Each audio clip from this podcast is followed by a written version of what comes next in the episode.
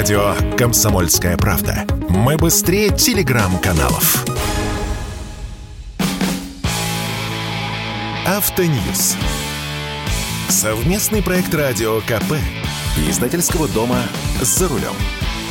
В начале этой недели информационное пространство буквально порвало от предложения депутата от ЛДПР Ярослава Нилова сократить количество камер на дорогах. А сказал он вот что.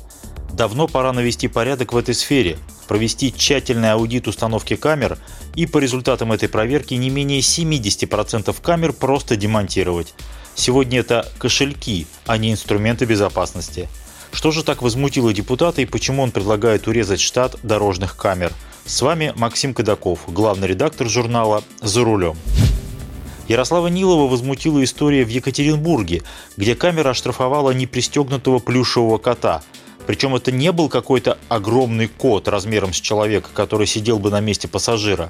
Это относительно небольшая мягкая игрушка, которая была подвешена за лобовым стеклом «Газели» со стороны пассажира и развлекала водителя – Конечно, это тоже нарушение, поскольку загромождать лобовое стекло и, соответственно, ухудшать обзорность нельзя.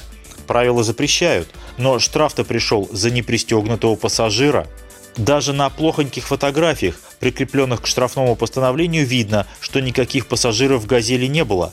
Но инспектор Центра автоматической фиксации правонарушений, не глядя, подписал письмо счастья.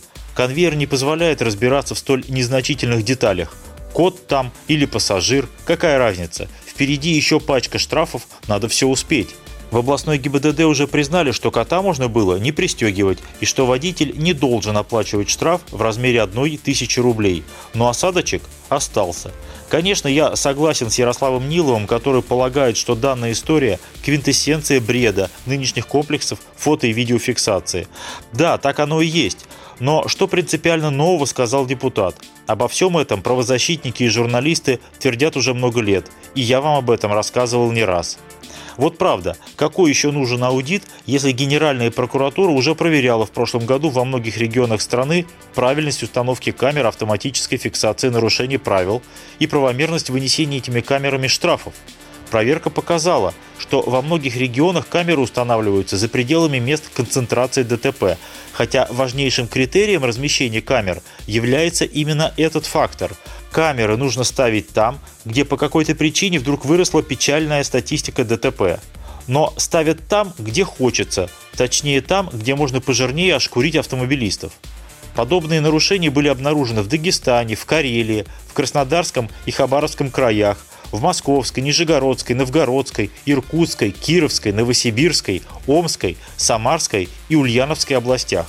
Более того, еще и сами камеры устанавливают как попало. Проверка выяснила, что где-то камеры были установлены с нарушением технических требований, и поэтому они неверно определяют скорость. А где-то в камеры были заведены новые ограничения скорости, например, 40 км в час вместо 60 а новые дорожные знаки еще не были установлены. Водители едут, руководствуясь прежними значениями, то есть смотря на знаки, а там нарисовано 60, а настроенные на 40 км в час камеры штрафуют водителей пачками. И еще в прошлом году генеральный прокурор Игорь Краснов заявил, что камеры часто используются ради монетизации, а задача обеспечения безопасности отходит на второй план. И вот смотрите, генеральный прокурор возмущен, депутаты возмущены, общественники и журналисты тоже возмущены, а камеры работают и будут работать. И понятно почему. Потому что надо раскошелиться. Ведь в бюджеты многих регионов на будущие периоды уже заложены штрафные деньги.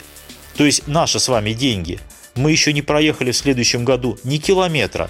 Может и не нарушим ни разу, но денежки уже нарисованы в бюджете. А бюджет – это такая вещь, которую нужно исполнять. Если сказано, что нужно собрать в доходную часть бюджета, допустим, миллиард штрафных денег от автомобилистов, значит нужно постараться. Давайте, граждане, вложитесь своим рублем. Граждане почему-то не очень хотят делиться своими деньгами, стараются не нарушать. Странно, правда? Но тут на помощь приходят производители камер и программного обеспечения к ним. Они говорят чиновникам на местах, если вы купите у нас тысячу вот таких камер – которые умеют фиксировать вот такие и вот такие, да еще и вот такие нарушения, то будет вам не только выполнение бюджета, но даже перевыполнение.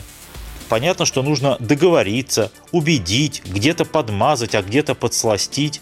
Та же Генпрокуратура еще в прошлом году совместно с МВД и Росфиннадзором установила большое количество так называемых картельных сговоров и приобретение камер, не соответствующих условиям контрактов. Так что картина давно уже ясна даже самым высоким проверяющим инстанциям. Но каков результат после всех этих проверок? Камеры работают.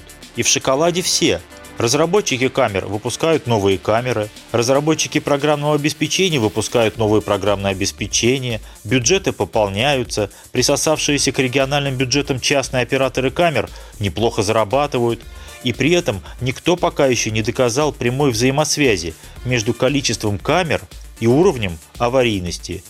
Бизнес, ничего личного и ничего общественного. С вами был Максим Кадаков, главный редактор журнала «За рулем». Будьте осторожны на дорогах, берегите себя и пристегивайте даже плюшевых котов. Автоньюз. Совместный проект радио КП. Издательского дома «За рулем».